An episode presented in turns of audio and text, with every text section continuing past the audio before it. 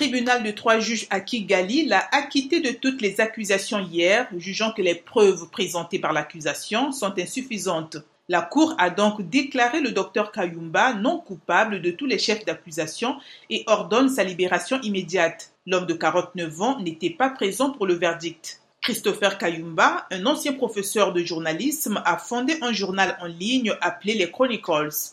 Il a créé aussi une organisation politique opposée au président Paul Kagame.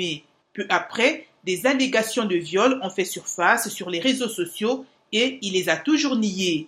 Il a été arrêté en septembre 2021 et inculpé de viol et de complicité de viol. Les procureurs avaient même requis dix ans de prison. Fin décembre 2019, il avait été arrêté et condamné à un an de prison pour trouble à l'ordre public après que la sécurité de l'aéroport a refusé de le laisser se rendre à Nairobi au Kenya.